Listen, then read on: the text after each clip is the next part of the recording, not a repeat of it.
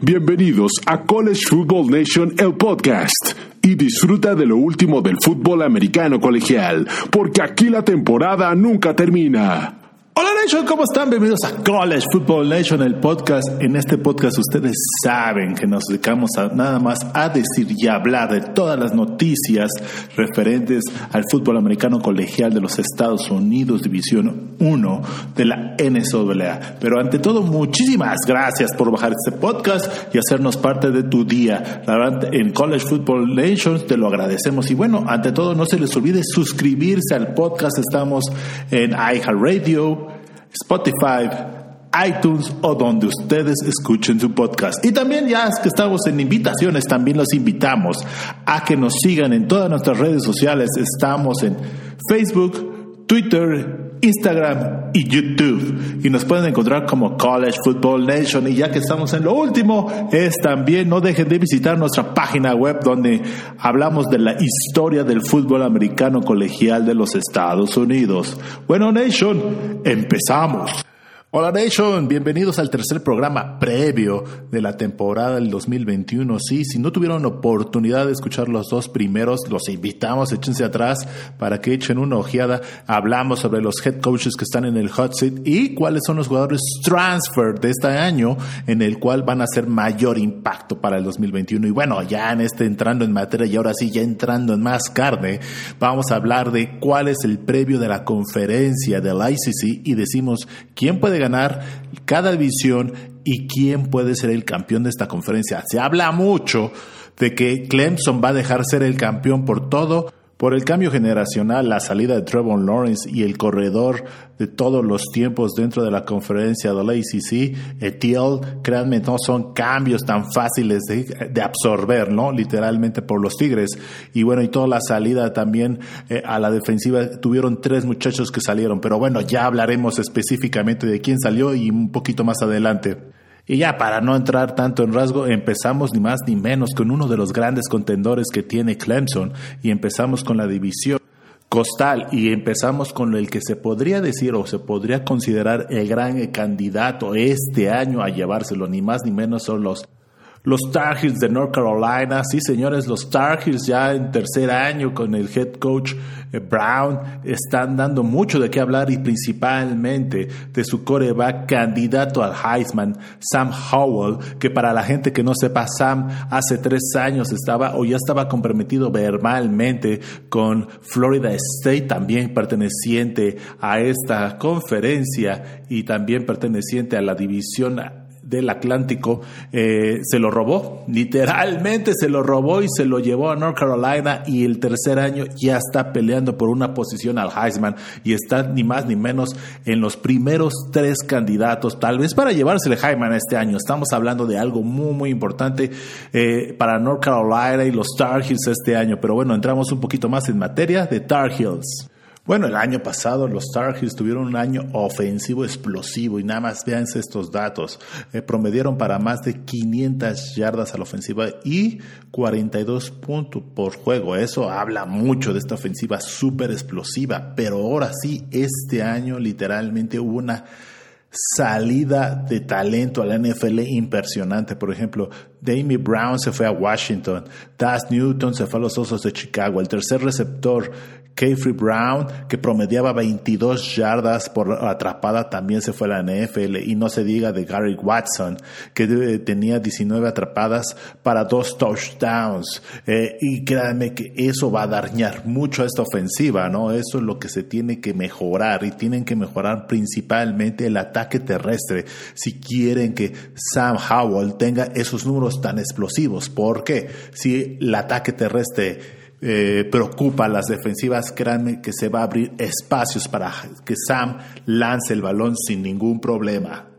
Y bueno, una de las claves para la ofensiva de los Tar Heels va a ser su línea ofensiva. Sí, señores, la línea ofensiva de los Tar Heels es muy buena y tiene muchos jugadores de gran habilidad. Nada más promedieron 34 sacks el año pasado y literalmente, y esto fue porque Sam Howell estuvo esperando a esa gran jugada, ese pase largo que siempre que el coach Mark Brown lanza, ¿no? Eh, literalmente no se puede repetir las mismas actuaciones que tuvieron contra Virginia, Notre Dame, Boston College y Texas En el cual tuvieron más de cuatro sacks. Entonces, eso es lo que tiene que mejorar. Literalmente, la línea ofensiva y también la línea ofensiva tiene que abrir esos huecos, como les decimos, tienen que abrir los huecos para que los corredores puedan pasar por ahí y puedan tener esas grandes escapadas y literalmente Sam Howell tenga esas eh, tardes de jersey limpios que ha tenido en, en sus últimos dos años, ¿no? Y bueno, la, la, clave, la defensiva para los Starkers va a ser literalmente los balones sueltos. Eh, literal, tienen que forzar más balones sueltos, tienen que tener actuaciones como la tuvieron contra North Carolina State, en el cual forzaron cuatro veces el balón, o contra Duke, que forzaron dos balones.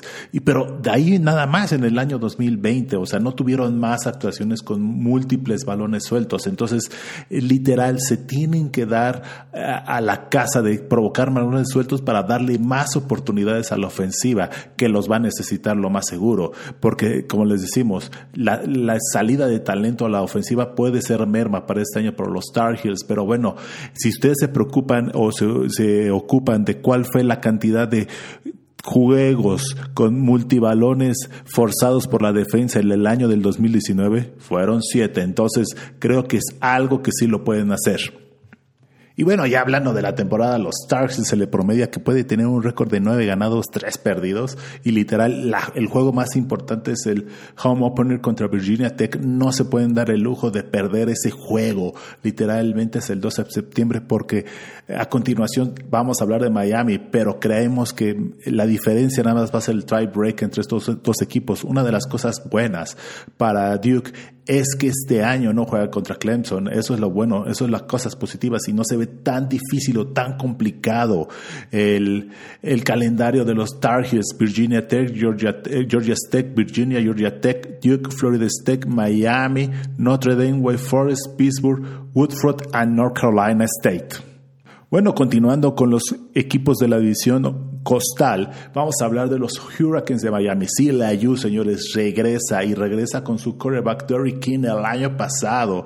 Literalmente, Derrick King fue un jugador explosivo. Ahora sí, bajo la batuta del coordinador ofensivo Ray Listley, eh, que hicieron ahora sí estallar esta ofensiva y promediaron ni más ni menos 440 yardas con 34 puntos por juego. Esa producción literalmente hizo explotar a todos los equipos y a todas las defensas, ¿no? Que no estaban todas preparados para la actuación de Derrick King y literalmente llevaron los, a, los Hurricanes de Miami a una marca invicta los primeros cinco juegos hasta que ya después se toparon con los equipos grandes, pero creo que va a ser lo mismo este año, literalmente el regreso del quarterback Derrick King para su último año, creo que esta es una de las cosas positivas que van a tener los Hurricanes de Miami este año, un quarterback titular, un quarterback veterano que ya sabe a lo que viene, a lo que viene y literalmente está jugándose una posición a la NFL para una mejor posición del draft. Por eso regresó, por toda la competencia que hubo el año pasado. Pero bueno, una de las cosas que también, ¿por qué regresó? Ni más ni menos fue por la nueva adquisición que tuvieron Charles Rambo, ese gran receptor abierto de los Sooners Oklahoma, que va a ser mella y va a abrir las, ahora sí la defensiva y el perímetro del ACC, de las defensas del ACC y créame, le va a dar mucho, mucho espacio y creo que lo va a estar buscando constantemente. Y bueno, la clave para la ofensiva de los Hurricanes ni más ni menos es la protección de pase, literal. O sea, tienen un coreback explosivo como Derrick King y que quiere hacer las cosas y con su movilidad. Eso ayuda bastante a quitarse los sacks, pero tienen que mejorar conforme a la actuación del año pasado. Nada más que nada más permitieron 30 sacks y 87 yardas para, eh, negativas, o sea, yardas negativas atrás de la línea del scrimmage. Y si ustedes creen que fue una actuación mediocre el año pasado, en 2020, créanme que mejoró conforme el año 2019. Entonces, esto es una de las piezas claves que tiene que mejorar los huracanes de Miami. Ese pass protection tiene que ser clave para que Derrick King pueda tener tiempo para buscar a sus receptores y a buscar a Rambo en trayectorias largas. Y bueno, del otro lado, siempre la gran defensiva de los huracanes de Miami tiene que mejorar, pero tiene que mejorar en no permitir tantos primeros y dieces. Eh, su defensiva no es tan mala, pero chéquense la diferencia que hubo en este, en este rango. Literalmente en el año 2019, los Hurricanes permitieron eh, 200, 19 primeros y dieces en 13 juegos y el año pasado permitieron 251 primeros y dieces en 11 juegos. Entonces se dan cuenta, ese es el área o la área de oportunidad que tienen que mejorar constantemente, ¿no? O sea, tienen que levantar y subir a ese gran escalafón que tenían los Hurricanes el año pasado para no permitir tantos, tantos eh, primeros y dieces, ¿no? Y bueno, ya entrando en materia sobre la temporada de los huracanes de Miami, creo que el juego clave va a ser contra North Carolina, literalmente ese juego va a ser el que va a decidir ni más ni menos el campeón de la división postal. El año pasado eh, los Tar Heels les corrieron por encima y nada más les metieron 62 puntos a 26 contra la derrota del año pasado, ¿no? Y el, y el año anterior perdieron 47-10. Entonces los Star Heels han encontrado la forma o la ruta de cómo derrotarlos sin ningún problema. Entonces eso es lo que tienen que mejorar para no tener estos grandes problemas que han tenido año con año. Y bueno, también vemos eh, literalmente la temporada se pronostica que va a tener nueve ganados, tres perdidos. Y literal, el primer juego es contra Alabama el 4 de septiembre. Entonces creamos que mucha gente eh, va a perder ese juego, pero bueno, uno nunca sabe. Vamos a ver cómo regresa Derrick King de su lesión y también cómo se, hace la mancuerna, con, la mancuerna con Rambo, Charles Rambo, entonces de los Sooners de Oklahoma. Después le toca Appalachia State, Michigan State, Central Connecticut, Virginia, North Carolina el 16 de octubre, como le estamos diciendo, ese juego es clave. North Carolina State, Pittsburgh, Georgia Tech, Florida State en el clásico de Florida, Virginia Tech y Duke. Y bueno, el tercer equipo que consideramos que puede ser contendiente a la división costal sí son las Panteras de, Pittsburgh. El año pasado tuvieron grandes problemas a la ofensiva, el cual, y a la defensiva, fueron el número, equipo número treceavo de los 15 que hay dentro de la conferencia, solo promediando 380 yardas y metiendo nada más 29 eh, puntos por juego. Eh, eh, en teoría la idea era que la defensiva llevara a buen puerto cada año con año, año con año, disculpe, mejor con juego a las Panteras, pero no fue así porque pues, los errores que tuvieron a la ofensiva. Pero este año ocho eh, estrellas eh, o titulares regresan y eso es un gran, gran alivio para las Panteras y se espera un gran ataque aéreo por parte de las Panteras este año. Y una de las claves para que tenga éxito la ofensiva o el equipo de las Panteras es el ataque terrestre. Sí, señores, el ataque terrestre de Pittsburgh tiene que carburar increíblemente como lo hicieron en el año del 2018 que promedieron 5.6 yardas por acarreo y los llevaron ni más ni menos a la final de la conferencia de la ICC. Ese año nada más ni más ni menos corrieron para más de 3.200 yardas. Entonces, esas son de las cosas que tienen que ser. Y el año pasado cayó su promedio a menos de tres yardas por acarreo. Literalmente, eso no se puede dar el lujo las Panteras de Pittsburgh, ¿no? Eso es lo más importante que tienen que hacer para mejorar. Y bueno, tomando el resto de la conferencia o de la división de la costal, estamos hablando de Virginia Tech, que los consideramos que va a quedar en cuarto, después Virginia va a quedar en quinto, Georgia Tech va a quedar en sexto y los Blue Devils de Duke también va a quedar en séptimo dentro de esta división. Ahora entramos de lleno con la división del Anclático. Sí, señores, em, empezamos con la división donde está el campeón de los Tigres de Clemson, pero antes de tocar a los Tigres, tocamos primero a los Wolfpack de North Carolina State. Sí, señores, regresan de un año 2020 muy complicado que nada más promedieron 385 yardas y 30 puntos por juego, literal, fue un año muy, muy complicado donde tuvieron varias posiciones como la de coreback, donde estuvieron cambiando y estuvieron probando, pero este año se supone que este es el año de los Wolfpacks. Eh, sí, señores, la jauría de lobos regresa después de tener varios eh, años complicados y literalmente la reestructura se podría decir que este año ha cambiado y podría ser totalmente distinta, ¿no? El año año pasado tuvieron un récord de 8 ganados, 4 perdidos y 7 ganados y 3 perdidos dentro de la conferencia. Entonces, eh, el décimo año del head coach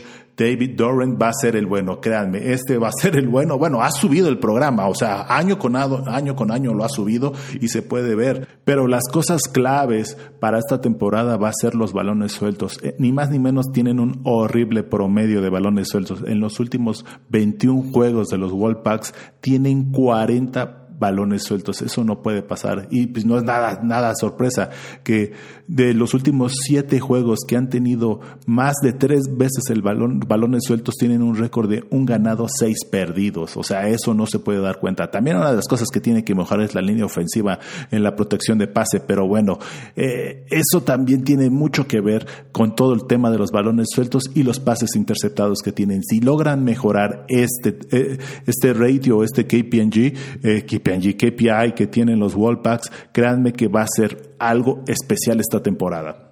Y bueno, la defensiva tienen que mejorar ni más ni menos que al detener la corrida. Sí tienen que detener la corrida. El año pasado eh, promediaron 150 yardas eh, por acarreo la defensiva de los Wallpacks, pero tienen que mejorar eso. O sea, no suena tan, tan mal, pero créanme que de sus cuatro derrotas del año pasado fueron cuando les corrieron más de 150 yardas o un poquito menos. Entonces, esas son de las cosas que los Wallpacks tienen que mejorar si quieren aspirar a pelear eh, este segundo lugar de la división Atlántico.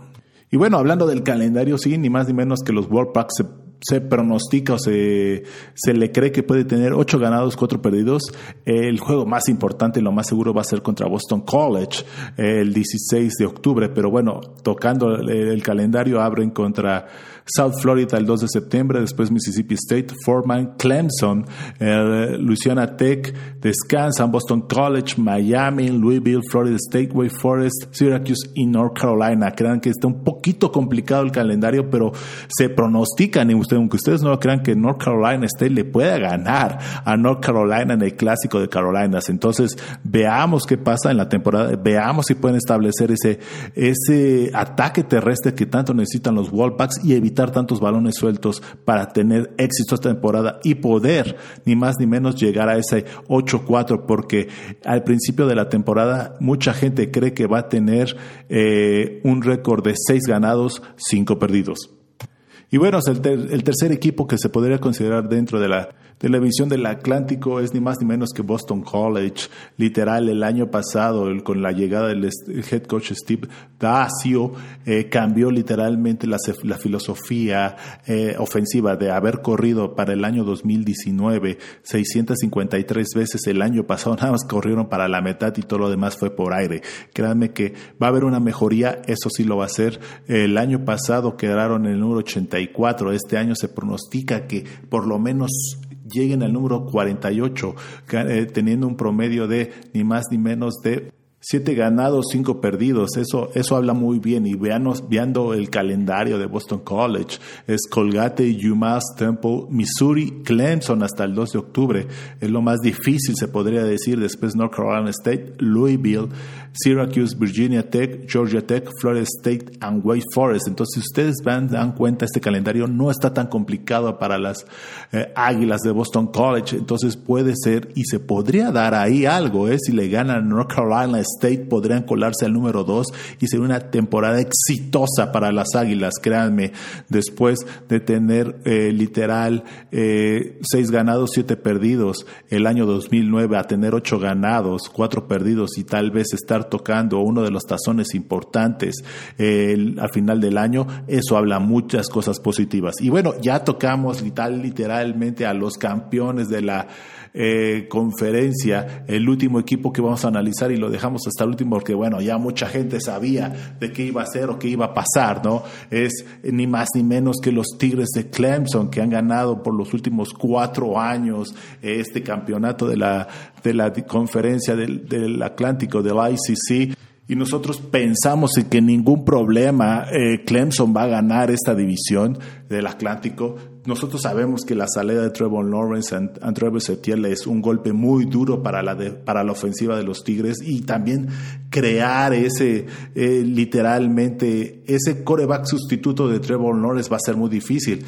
Han tenido muy buenos corebacks como Deshaun Watson, Taja Boyd, Kelly Bryan, el cual también los llevó a los playoffs, pero literal, ver que DJ Ui Galilei eh, sea el coreback, vamos a ver. Literalmente, esa es la, esa se puede decir la llamada que vamos a tener y también vamos a ver si si el ataque terrestre de Clemson con la salida de Travis Etienne va a levantar. Eso es, creo que también es de las grandes incógnitas que se puede decir, ¿no? O sea, literal, nosotros no pensamos que va a perder la división, pero sí puede perder la conferencia en una de esas, ¿no? O sea, hay cosas que tienen que mejorar los Tigres, o sea, hubo salidas a la defensiva muy importantes como Mike Jones, que se fue a LSU, el linebacker, el cornerback, Darren Kendricks, que se fue a Georgia, el tackle nariz eh, Niles Picknett, que ahorita está con Minnesota, créanme, son tres salidas muy importantes, pero lo bueno o la, lo fuerte o la, la profundidad que tiene Clemson es que nueve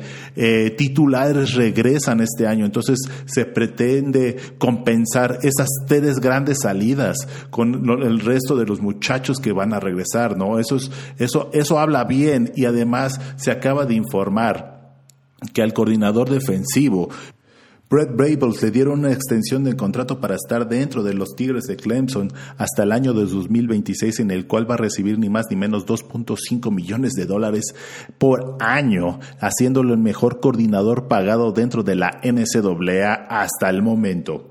Y bueno, las claves literal para dominar a la ofensiva por parte de Clemson es literal, otra vez, el ataque terrestre. Esto es súper clave. No le puedes dejar toda la carga al al jugador de segundo año, sophomore, DJ Uigagelei, el coreback, que literalmente sí tuvo participación el año pasado, porque se acuerdan que Trevor Lawrence le dio COVID-19 el año pasado y tuvo que dejar o descansar tres semanas. Entonces, literalmente todavía sigue siendo un novato y no le pueden dejar toda la carga de la temporada todavía a DJ. Y bueno, acuérdense que el año pasado, literalmente, los Tigres promediaron 4.5 yardas para 33 anotaciones, lo cual eh, fue algo, un paso atrás, porque literalmente el año 2020 promediaron 6.4 yardas por acarreo, y eso es clave. Y en el año 2018 lograron eh, tener juegos, nueve juegos para más de 200 yardas. Entonces, esto es muy, muy clave. Y el año pasado nada más tuvieron tres veces o rompieron esa marca tres veces de las 200 yardas por tierra. Entonces, créanme que yo creo que Davon Sweeney se va a enfocar muchísimo este año al ataque terrestre y no le va a dejar toda la carga a DJ a la ofensiva. Y literal, la clave de la defensiva es no permitir un juego más de 200 yardas, literal. O sea, el año pasado fue de las mejores 15 defensivas a nivel nacional y, promediaban 150 yardas permitidas por juego. Y solamente dos veces el año pasado les corrieron para más de 200 yardas. Fue contra Notre Dame y Ohio State. Y casualmente esos dos juegos los perdieron. Y en el año 2019 ningún juego en temporada regular permitieron más de 200 yardas, salvo en los playoffs, en el cual a Ohio State le permitieron más de 200 yardas y en el campeonato nacional con LSU le permitió también a LSU más de 200 yardas. Entonces, esa es la clave literalmente que tiene que tener la defensiva de Clemson, no permitir más de 200 yardas para tener una posibilidad dentro del juego. Eh, para cuando se juegue ahora sí con los juegos importantes, ¿no? Eh, esa ha sido ahora sí el talón de Aquiles en los juegos importantes y créanme que Davon Sweeney tiene que mejorar eso. No se puede dar el lujo de, de perder esas 200 yardas. Y bueno, creo que los juegos más importantes que tiene es el primero, ¿no? Literal, Georgia en Charlotte reciben el 4 de septiembre a los Bulldogs de Georgia. Créanme, este es un juegazo. O sea, eh, eh, en la temporada, después vamos a decir cuáles son los juegos de la temporada, pero este va a ser un juegazo y tiene implicaciones dentro de los playoffs, que eso es lo más importante desde la semana uno. Eso creo que es lo que nos llena más la atención. Georgia, eh, cuando toquemos el tema de Georgia el próximo año, eh, próximo año, en las próximas semanas de, dentro de la conferencia de la ACC, véanse, es un trabuco, pero créanme, Georgia se pronostica que puede ganar el juego, pero va a estar muy cerrado. Después tienen South Carolina State, Georgia Tech, North Carolina State, Boston College, Syracuse, Pittsburgh, Florida State, Louisville, Yukon, West Forest and South Florida. Se pronostica dentro de la conferencia tener ningún, ninguna derrota y tal vez llegar a la final, no, llegar a los playoffs invicto, ¿no? Pero bueno, veamos qué pasa porque todavía tienen que jugar al juego de la conferencia y podría ser ni más ni menos que contra los muchachos de Mark Brown, que hace dos años le costó muchísimo trabajo a Clemson derrotarlos. Entonces, eh, créanme, este juego va a ser muy, muy importante. Y una de las claves para la temporada de Clemson es que no juegan contra North Carolina, Miami, Virginia Tech o Virginia, que se les han, se les ha complicado, o que el año pasado jugaron contra Notre Dame. Este año no lo van a tener. Entonces, eso habla cosas muy positivas y algo más fácil el calendario para los Tigres este año.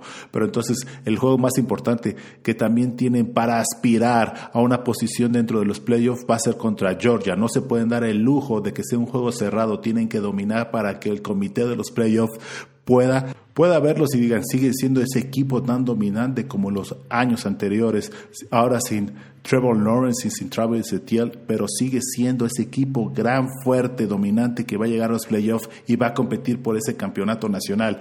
Es importante que puedan ganarle a Georgia de una forma contundente, porque como ese es el único equipo, entre comillas, que va a ser de los fuertes o tal vez de los ranqueados al final de la temporada, creo que ese es el juego clave. Si llegase a perder ese juego, creo que pone en duda su participación en los playoffs este año y tendría que dejar de estar dentro de los playoffs en los últimos cinco años. Y créanme, sería un retroceso para Clemson este año.